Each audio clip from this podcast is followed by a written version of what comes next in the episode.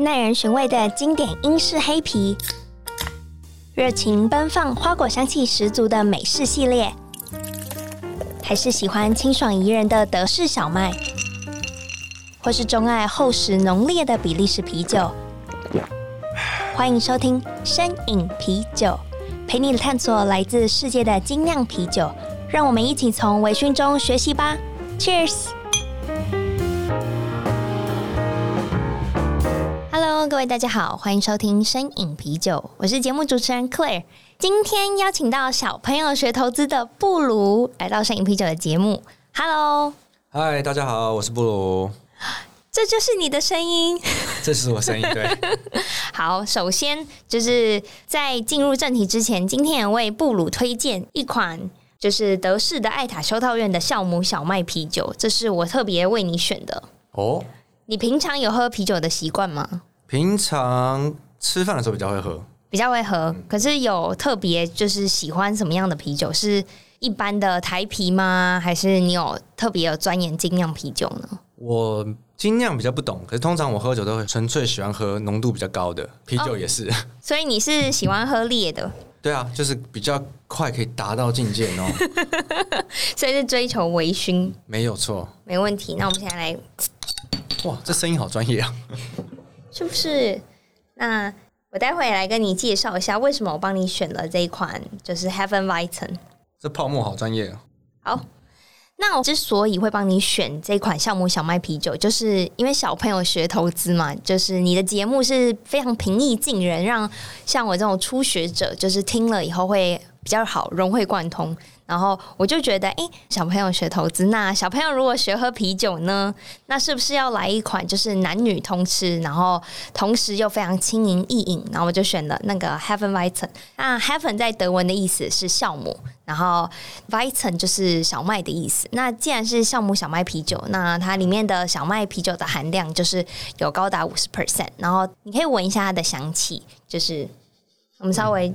有很明显的香蕉，然后丁香的感觉，然后喝起来你可以直接先喝一口，嗯，好喝，嗯，它的那个香蕉的风味蛮明显的，然后酵母的气息也有，我就觉得它带有一点果香，然后回甘的时候会有点甜甜的麦芽甜，有吗？嗯，有，就是那种你有没有觉得很？就是你的 TA 们可能也会喜欢，会想要一盒再喝的感觉。好，太好了，那有选对吗？有，我我要先跟我听众，我这边的听众，我来这边听讲一下。哎、欸，这我们不是在夜配哦，可以的节目就是做精酿啤酒的节目。没错，没错。哎，对耶，有可能是被对我今天纯粹就是因为我们是跨界的，就是微醺对谈，所以我就会准备一款我觉得它适合它的啤酒。然后目前为止。都有中，大家都喜欢我帮他们挑的啤酒，还是没有中也不敢说。有可能哎，欸、哦，好了好了，如果硬要说的话，其实上一集就是我约，然后他会说哦，我还是喜欢酸酸甜甜的，可我帮他选了一个，因为他看起来很阳刚，我就帮他选了一款很 man 的啤酒。哦，我觉得最好喝，我喜欢。太好了，那今天你知道为什么小朋友学投资，不就是因为你的受众可能男男女女都有吗？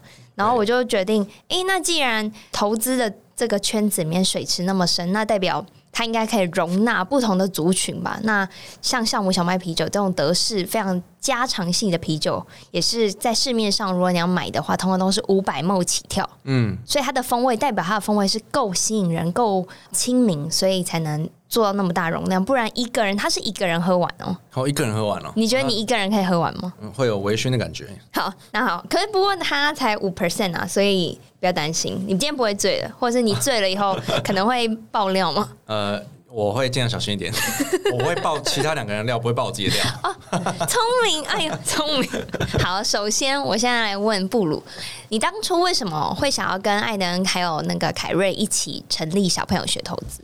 其实成立小朋友学投资的一开始是很随机的，我们好像没有一开始就讲，有大概有个想法。嗯，那因为那时候我们最一开始是在这个股市爆料同学会的 C Money 的平台嘛，然后一开始我们就是在上面写文当达人，然后其实一开始是艾德恩他自己有兴趣先用的哦，然后我还没有那时候我还没有辞职啊，我还在金融圈，然后过了几个月，我说啊，你好可怜哦，一个人那边。瞎努力，然后大家都在笑他嘛，因为我们一开始做这个，如果金融圈的同业都会觉得啊，你搞这干什么啊？这是搞笑吗？就好像你是想要红吗？那种很多人会笑。嗯、那我就比较站在他这边嘛，我觉得他的想法很好，因为一开始我们的想法是，我们希望可以帮助多一点的一般散户了解一些金融的知识跟常识，嗯、才不会这么容易在市场上受伤，可以保护自己的钱嘛。小朋友学投资不是有最主要的一句吗？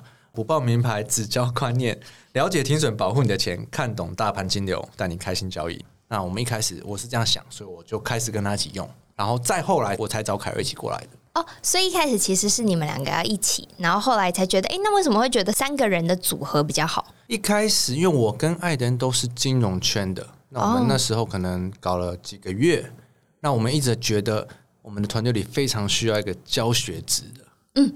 凯瑞他就是非常会教学，我以为他会非常会搞笑。他搞笑应该是后来才，一开始蛮不好笑的，慢慢演进。对对对，慢慢抓到大家的口味，这样讲比较有趣。这样好，那我问你哦，这个节目从第一季到现在，其实已经做到第二季了。我们到第二季了，对。那请问一下，这个过程中有什么差异？就是第一季跟第二季，你说有很明显的分类吗？呃，对，其实我们也是出来一段时间，我才开始决定做 podcast 嘛。那，小朋友，我们三个人的分工就是，谁想出来做什么，他就去执行那件事。所以一开始执行 podcast 就是我嘛。嗯，那第一季我一开始想说我要录的内容，因为我觉得录 podcast 最重要就是你要有可以无限延伸的题材。那我最一开始最一开始我想做的就是，我觉得投资市场有非常多的迷思，很多。对，例如说，我可能有时候在家跟我爸妈看财经台。然后他们就说：“哦，外资怎么样怎么样啊，什么什么的啊。”我就觉得才不是嘞！我每天都在这边工作，明明就不是这样子。这种时候很多，那我就想说，那我们就从迷失开始做好了。OK，就以我们是前法人、前公司派的身份来打破这些一般人可能一辈子都没有机会接触到的迷失。可以举例吗？你可不可以举一个最常见的迷思啊？最常见哦，就是外资法人的报告的目标价。目标价怎么设出来的？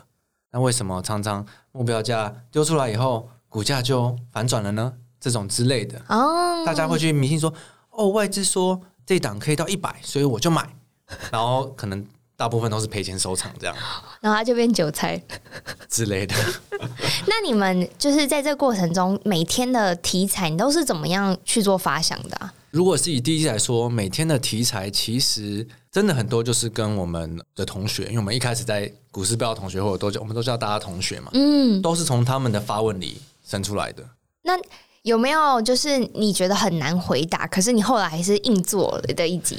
很难回答，投资市场真的很多东西都很难回答，因为大部分的事情都没有答案。哦，可是如果我们如果是在跟新手沟通，你还是要某种程度上给他一个答案。对，我觉得很重要。对，对，就说不要做这个。对，身为一个新手，不能说如果你想怎样你就这样，如果你不想你就这样哦。应该要说，你如果是新手，你就不要做这个。嗯，那种我们会说，那你就不要当冲啊，对对，这种之类的。可是就是第一季我们会尽量给大部分的听众一个答案，因为我们第一季是比较设计给新手听的，那比较不会有太多思考逻辑的上面的问题。哦，那后来为什么会想说第二季？因为你们现在小朋友学投资，虽然在 Apple Podcast 还是可以听得到，不过都变成你主持的那个布鲁周记为主。可是节目的话，第二季改成订阅制，当时候的想法是怎么样？我觉得一开始有一个很大的因素，就是因为我们在录第一季的时候，嗯，尤其是我跟艾登，我们一开始主要是我们两个在录嘛，我们很多法人圈的经验，我们其实真的很想要多分享一点。可是，一开始给我们的回馈都是你们讲太难了啦，你们这些很多专有名词我们都听不懂。所以第一季我们尽量都会把每一集都是可以，你新手点进来，你会听得懂我们在讲什么。但我们慢慢的，我觉得我们也想要给一直支持我们的人更多的知识，跟讲得更深入一点。那很多就是比较以思考逻辑为出发点的。我们讲了以后，我们分享我们自己的经验知识以后，大家可以好好再去思考，并应用到自己的生活上。那我觉得第二季就是往这个方向走为主的，就变得你会更有架构吗？的去讲一些题目。对啊，我可以跟你分享一下，我们第一季从来没有准备过，每一集就是坐下来，哎、欸，聊什么？好聊，太过分了。好聊，然后聊完也没有剪，就直接丢上去，太过分了。然后原来大家就是这样子，可是你们整个对谈啊，跟时间拿捏都蛮好的，哎，我觉得身为一个、哦，真的吗？谢谢。对啊，因为就是内容都比较好理解，所以我不会有那种哎、欸、卡住，然后不太知道你在讲什么。哦，真的吗？那太好，啊、因为我们一开始就希望是这样子。我们第一集有录好几次，就重新录，后来就是开始到大家回馈听得懂了，我们才往那个方向走。哦，哎，学投资的人或是想听投资相关，会不会都是男生比较多？我有想过这个问题，哎，嗯，一开始我以为应该像大部分讲财经的节目，应该三四十岁男性可能会比较多。对啊，可是我后来想，会不会是因为我们的切入点相对的比较不一样？我们讲投资的部分，我们不是想跟大家说你要怎么样。才可以暴赚，对，赚赚一亿、赚两亿、赚三亿，不是的。我觉得我们不是想要表达这个点，而是我们想要表达的是投资及生活。你在生活上，你在职场上，我们的职场上累积的经验，生活上遇到的东西，很多人都可以套用在投资里。那我们应该要好好的把我们有在做的事，不管是现在的工作啊，在职的事做好。那我觉得投资可以让它变成我们每一个月帮我们多加一点薪水的那种概念开始，而不是一开始就像很多年轻人可能比较比较冲的时候，他会想说：“哦，我想要变成全职投资人，我不想要工作了。”我觉得这种可能会比较远，所以我们都还是以出发点为主。那这种对，诶，你们每个月做一点简单的事，生活中可以接触到事，加一点薪水，我觉得这种可能就受众就比较相对的不一样吧。而且会比较多，对不对？因为很多人会抱持着，诶，如果是加薪的话，会更愿意听，有吗？有可能，因为我我也觉得，如果以我自己的经验回去看啊，真的很多时候啊，我相信在投资上待久的人，应该都会有差不多的感受。很多时候，你觉得越快的方式越慢，就是慢慢来比较快。对，慢慢来真的比较快。我很想要听你举例，为什么这么说？我举个例好，例如说股票市场，例如说今年，那每一年的市场其实都是你有好的时候，你有不好的时候。那其实你看到很多时候，大家都说：“哎，我股票赚钱，投资上赚钱。”然后大家都很嗨，那时候就是股票行情很好的时候。嗯，那很好的时候，可能大部分人都会赚钱，不管你是厉害的还是不厉害的。但是不好的时候，大部分人都会赔钱。那我觉得差别就在于，厉害的人他不好的时候他就少做，甚至不做。对，或者是他可能真的可以在不好的时候赚大钱，那那种是少之又少，真的是高高手。但是你看，大部分的人就会好的时候做，不好的时候也做，好的时候做，不好的时候也做，然后一年下来就没什么获利，嗯，不赚不赔。对啊，所以我觉得要控制住那个好跟不好的时候，就是相对比较比较难的地方。哎，对啊，那这样子的话，我觉得既然不如今天来到摄影啤酒的现场，我就会可以问你，身为投资新手。我就是今天希望你可以给我三个，就是我如果是要要入门的建议，你会怎么说？比如说，先去给我多读书，先去有几本书单先看完，再才能加入，或是先去开户，还是怎么样是一个起始点是最好？我觉得的话，我觉得第一点你要先知道你自己的作息时间。作息时间，例如说，你平常一天你想要花多少时间在看股市？啊，你想要花多少钱去关注？你上班可以看吗？还是你上班要跑去厕所才可以看？啊，对，很多人他可能关在厕所才能下单，或者是开会完才能下单。我觉得这个一定要先搞清楚，不能本末倒置。有道理耶。很多人他可能会做一件事，然后被抓去开会，然后一出来发现完了赔钱，这就我觉得这就本末倒置，真的。哎、欸，真的很多人这样子。哎、欸，我一定会觉得，可是这一定是很多人日常会发生的事情。对啊，对啊，真的是。啊、哦，好，假设我今天就是朝九晚五的上班族，我就只有早上通勤的时间有空，跟晚上有空，那怎么办？都已经收盘了。呃，我觉得这种方式你一定就是以做波段为主嘛，你不可能去做很短线的当冲、隔日冲那种。嗯，波段为主。那波段最重要的就是，呃，以我们小朋友学投资的观点来说，第一，你要先了解大盘的金流在哪里嘛。最近市场在夯什么题材？我觉得这个一定是首先要去理解的啦。那理解以后，你就可以去看公司赚不赚钱啊、哦，就是从一些基本面上面。对，可是我觉得最基本的就是你要买一间它很赚钱的公司嘛。可是我每天的资讯来源就是新闻，可是不是很多人说新闻出来的资讯就已经是过时的资讯吗？那我要怎么样去？可能我也没那么多时间，或是我根本看不懂财报。我觉得真的不需要到完全看懂财报，你可以去看，像我们小朋友学投资的 IG 上都很简单的教学嘛。你去看公司的获利，它的营收，它是不是持续在成长的好公司？我觉得这是第一步一定要做到的。因为很多时候，既然你是个上班族，你要报波段嘛，嗯，那你那种一天两天的新闻，其实跟你没有太大关系。哦，原来没关系。如果是以波段的上班族，原来我们以为跟我们有关系，就会是没关系的。我觉得就是你要知道，可是不需要呃，太每天被它波动啊。那其实好像是一个蛮好的切入点，是不是？你们的就是小朋友学投资最近出的新书是有提到这些就是相关的内容？有新书，其实就把我们第一季的 podcast 把它好好的整理了一遍，因为我们。我们里面很多干话啊，或者是废话，或者是互亏的那种，可能占了大部分集数的三分之一。他把它全部拿掉了，并且好好的重新整理了。嗯、那因为我们之前的集数的呃顺序是乱录的，哦，没有好好规划过，嗯、所以这个出版社他其实有帮我们整理过。这也太好了吧！真的还蛮好的，真的。那这样子就其实读者可以蛮好的去理解。可以问一下吗？整个架构是会是怎么样？你说书的架构？书里对啊，书里你们特别讲什么？假设我今天是还没有听过小朋友学投资 podcast 的人，呃，书的架构我觉得非常适合新手看，因为最一开始我们就会列出一般人在投资阶段会遇到的。第一，你就是瞎听名牌起嘛。嗯对，然后你听一段时间以后，你发现为什么都赢不了，然后你就去研究技术分析嘛。第二个就是技术分析狂热期嘛，然后你研究研究为什么还是胜率可能没有很好，还是没有办法很稳定的获利，嗯，你就会进入下一个成熟阶段。你知道市场上没有圣杯，没有答案，嗯，你要怎么在你的交易中去找一个成熟的做法？然后先从这个心态开始带，然后慢慢的带到我们自己小朋友学投资的中心思想，我们怎么看？呃，应该要。特别关注什么东西？在生活中、职场上，我们应该要怎么去应对我们遇到的东西？哇，这一篇也不是要夜配，可是我真的觉得，身为新手们真的很值得投资这一本书。对，我觉得 是吧？不可能是我自己，啊、不可能是我自己在帮你夜配你自己吧。我是我觉得新手还蛮适合看这本书的。如果没有时间好好把 Podcast 重新听一遍，嗯、或者甚至听过的人重新看书，可能会更容易吸收。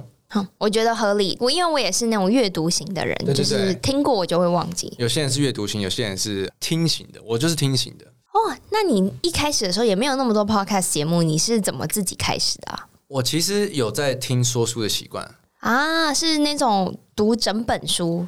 不是，我有听一个朋友推荐给我的一个大陆的 APP。嗯，得到吗？不是一个叫樊登说书的。樊登说书哦，也有听过。对，那他就是会把一本书整理好讲给你听。那他讲的还不错，所以我就基本上我可能一个礼拜会听个五六本书这样。那你有没有推荐？除了你们自己的书之外，有没有比如说新手们可以多去涉略的？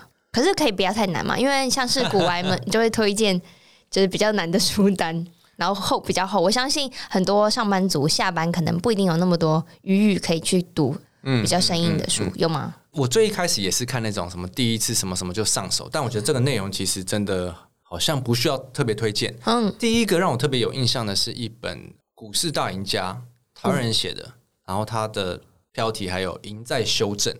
哦，这我觉得是在市场呃还在研究应该要怎么找圣杯的其中一个给我特别印象深刻的，因为它主要里面是在说不是胜率高不高的问题，而是你要把做错的东西每次都好好的修正好。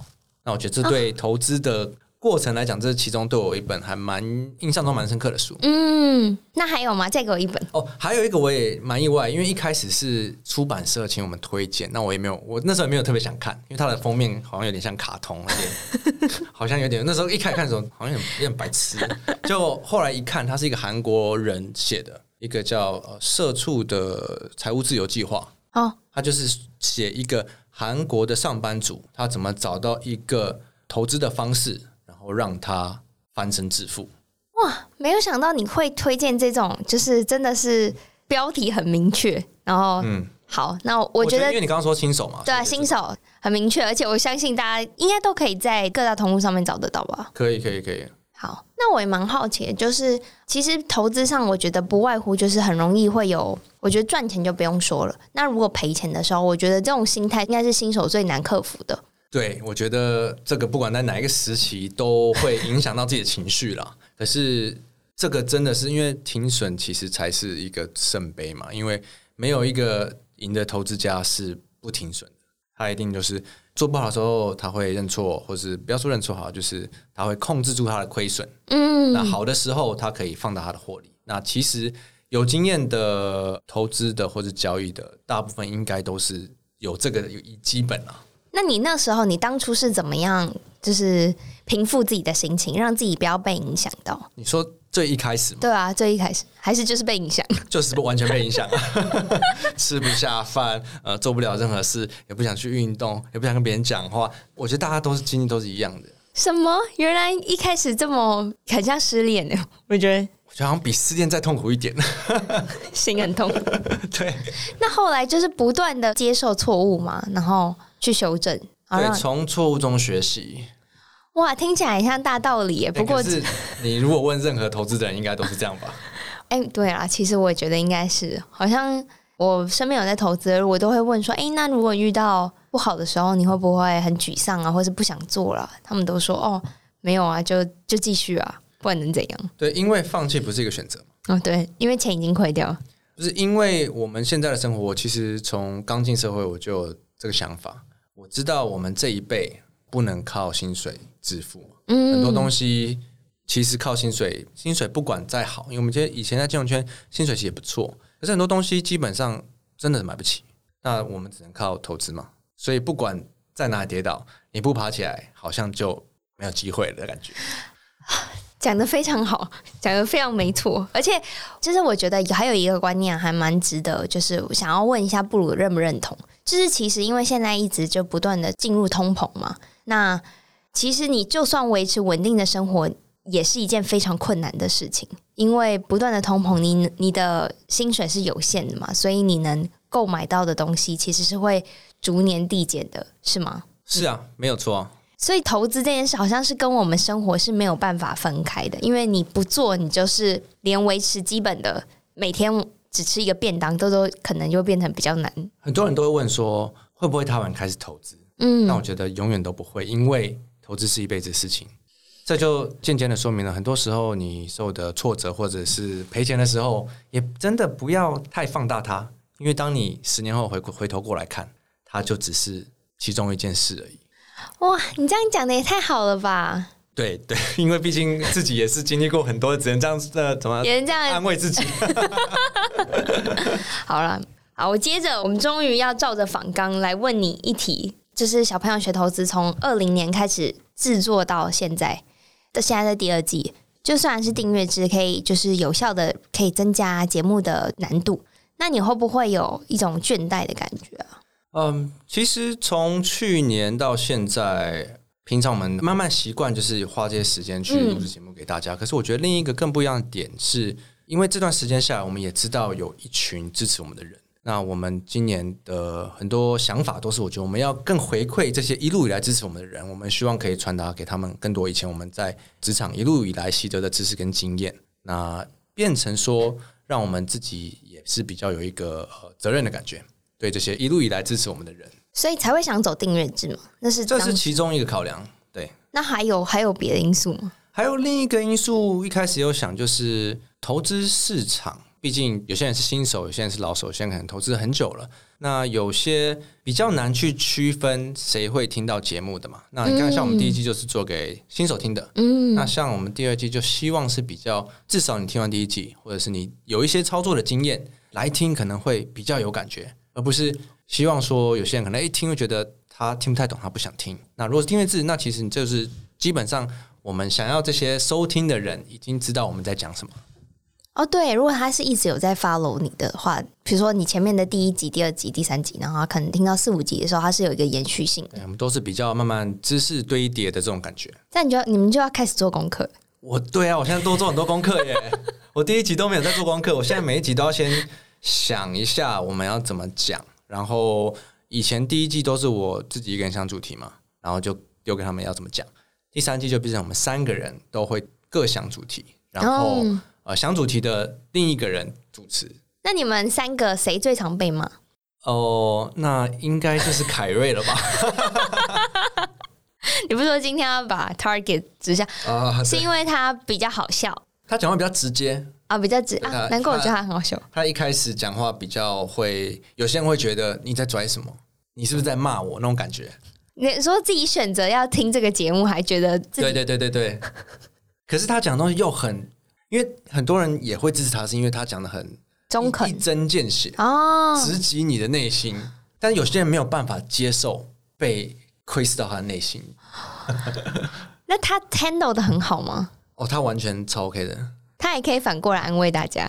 对，他说：“嗯，没事没事，不要太担心这种东西。”一开始我比较在意这样。你们觉得这个东西是会影响到就是节目的长程发展，还是其实还好啊？我觉得完全不会。你的节目越多人讨论，自然而然的这种言论就会随之来。嗯，所以也可以看是一个是一个好的方面吧。那有没有什么是你做节目至今你没有想到，你之前在规划的时候没有想到，哎，其实会有这样子的发展？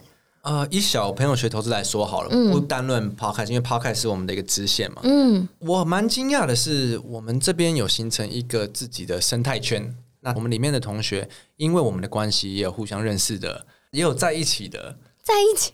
你说这是交往？变男女朋友的、啊。我还有开玩笑跟他们说，哎，以后如果有机会，嗯，记得请我们去喝喜酒。这是什么月老频道？哎，就还蛮有趣的啊，就因为。呃，有共同兴趣的人，你们有个，我们有个，我们一起在学习，一起在成长。那大家是一样有兴趣的人，而且我们的我们是属于，也不是同文成，就我们相信某一个投资的方式，那沟通起来比较容易。不像你在很多平台，你跟你不同频率的人沟通，你会非常的费力啊。基本上你没有办法沟通了，对不对？例如说，我们跟我们上一辈讲投资东西，其实常常也都讲不通，观念有点出入。对，那因为我们常常在安排，不只是。每个礼拜固定上的 podcast，我们比如说凯瑞他晚上会带大家看国际新闻啊，嗯，然后我们会办活动什么之类的，种种就让更多人有在一个新的平台、新的生态圈认识其他的人。那同时，他们也可能会比较有相同的兴趣，有讨论的话题。这是我一开始没有想到的。嗯，这个我也没有想到，这好酷哦。对啊，我觉得真的还蛮有趣的。那要怎么样？比如说你们这个社群有什么管道？比如说我也有兴趣，那我要搜寻什么可以加入？我们的社群，他们我看他们最常在聊天的是 Telegram。嗯，Telegram 里面有几个主聊天室。那他们里面其实又延伸出了很多他们自己的小群哦。还有另一个方面，就是我们一开始主要是在讲投资嘛。嗯，但我后来发觉，我们想要传达给大家是另一种正能量的概念，因为投资市场很多很多很多的负能量哦，真的很多会吗？不好的时候赔钱的时候，然后股价跌就骂公司，或者是很多哎，负能量其实非常的多。那我可能只看得到正能量是吗？那有可能对，对，然后我们就发现，其实因为我们一开始就是要跟大家传达说，你做投资要做的开心嘛，那做的不开心又影响工作，就本末倒置了。嗯，对啊。那我们想要宣导给大家，就是呃，生活职场你要让自己开心。嗯，那我们就是想传达一个正能量给大家。那正能量，我们觉得这个东西是会循环的。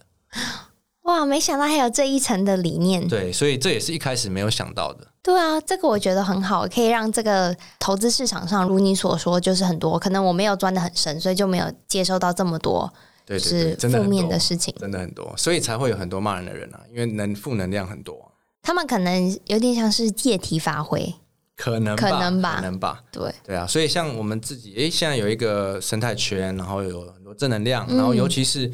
很多同学他们也会分享，有很多他们专业、他们人才的地方，他们也会分享出他们自己的东西。哦，所以这一块不只是投资相关，也有可能会发散到其他的专业领域。就例如说，我们 IG 上面不是很多那种有趣的影片啊、图啊、画图啊，这些都是同学帮我们做的啊。哦，真的哦？对啊。我以为你们也太有才了吧？我们三个都其他什么都不会 然后我们三 C 又是白痴，这也都是大家帮我们的，所以就是一个正能量的循环，我觉得很不错。有有有，我刚刚听到就觉得很羡慕，你们连录音设备都是有人赞助，我就觉得哦，好生羡慕。哦，录音设备这是另一个故事，刚好以以前的朋友认识的啦。好，那我们刚刚聊了那么多你的相关的内容，接着我们要进入就是。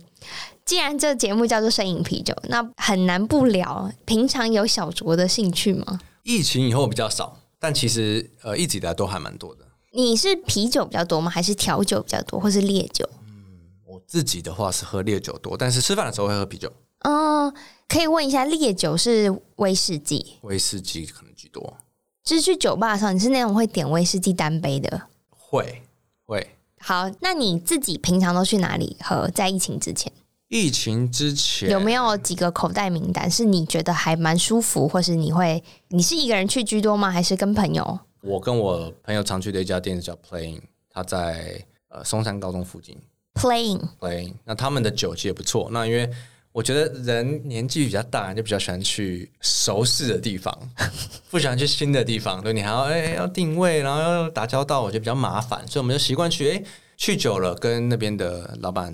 店员都比较熟，嗯、对对，随时要去都可以，比较方便。还有吗？还有吗？除了还是你就是这一家是你的？这一家是我的 go to 了。嗯，然后其他偶尔也会在家里吧，偶尔会在家里或者朋友家。投资人的生活是不是都是比较单纯？我这很看人呢，这很看人呢。那你听起来跟我就是之前就是认识到的几个人，他们好像生活都是比较有规律啊，然后不会有那种非常复杂的。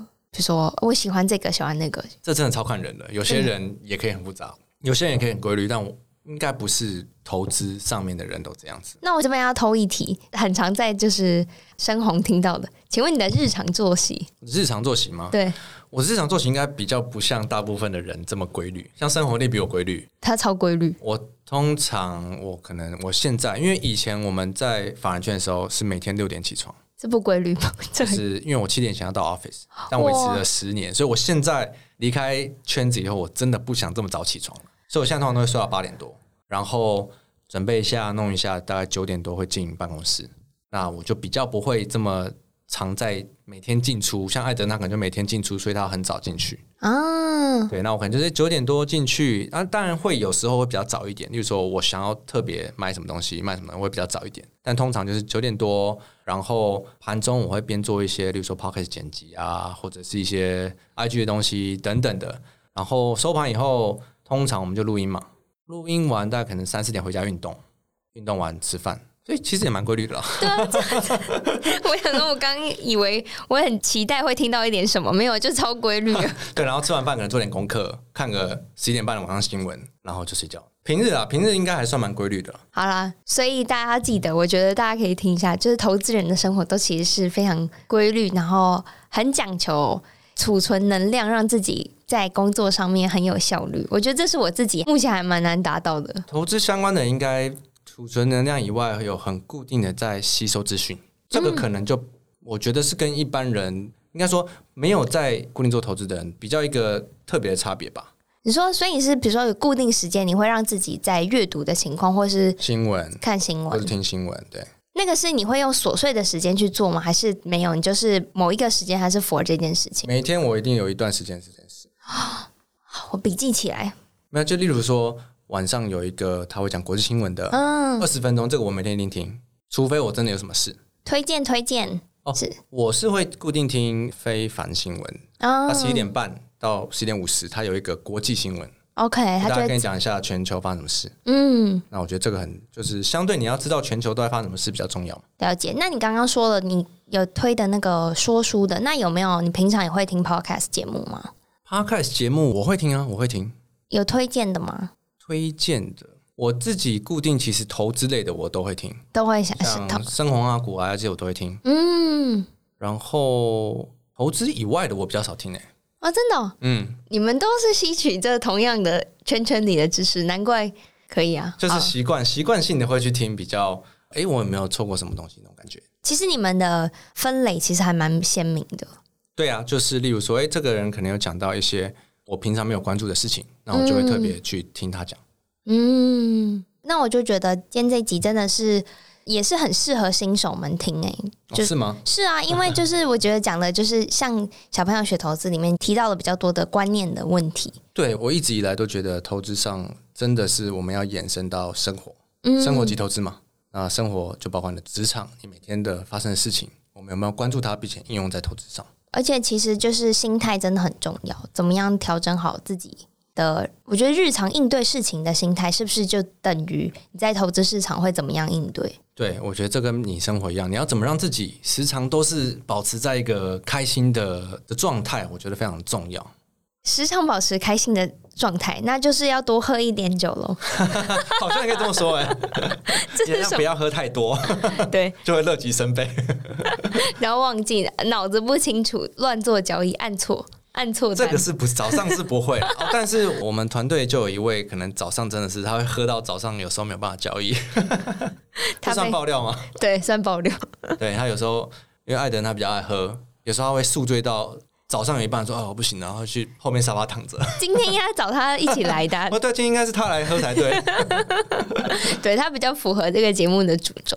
那节目的最后，可以请布鲁分享一个你人生目前为止，当然除了小朋友学投资的 slogan，你的座右铭。我的座右铭，我觉得自从离开职场以后，有一句我特别的喜欢，就是永远要保持着怀疑任何事情的心态。嗯，以前我其实也没想那么多，因为以前在一个大系统里，在公司工作，很多事情你被交代，大家跟你说你应该这样想，你自然而然会有时候就算你觉得不合理，你会觉得应该就是这样子吧。但是开始自己出来做事以后，尤其是创业这类的，嗯，你会去怀疑很多真的自己觉得不合理的事情，但是最终很多时候自己其实是对的。哇。所以直觉也是蛮蛮准确的，因为我觉得大家会有些有时候就糊弄过去自己觉得不合理的一些感觉，嗯，但我觉得那种时候真的是不只要多去想一下，甚至你要去试着查证事实，在投资上也是嘛，是不是真的是这样，还是只是别人讲的，但其实不对呢？也对，而且。我觉得这个观念真的蛮重要，而且也可以让自己不管在任何面向更加深记忆。因为当你有这个查证过，不管针对哪一件事情都是这样子。因为或许我们以前在台湾的教育，或者是家庭的呃给我们的教育，你很容易会别人讲什么你就相信。嗯，但我觉得这样比较不容易进步。没错，我想。帮你拍，自己拍手。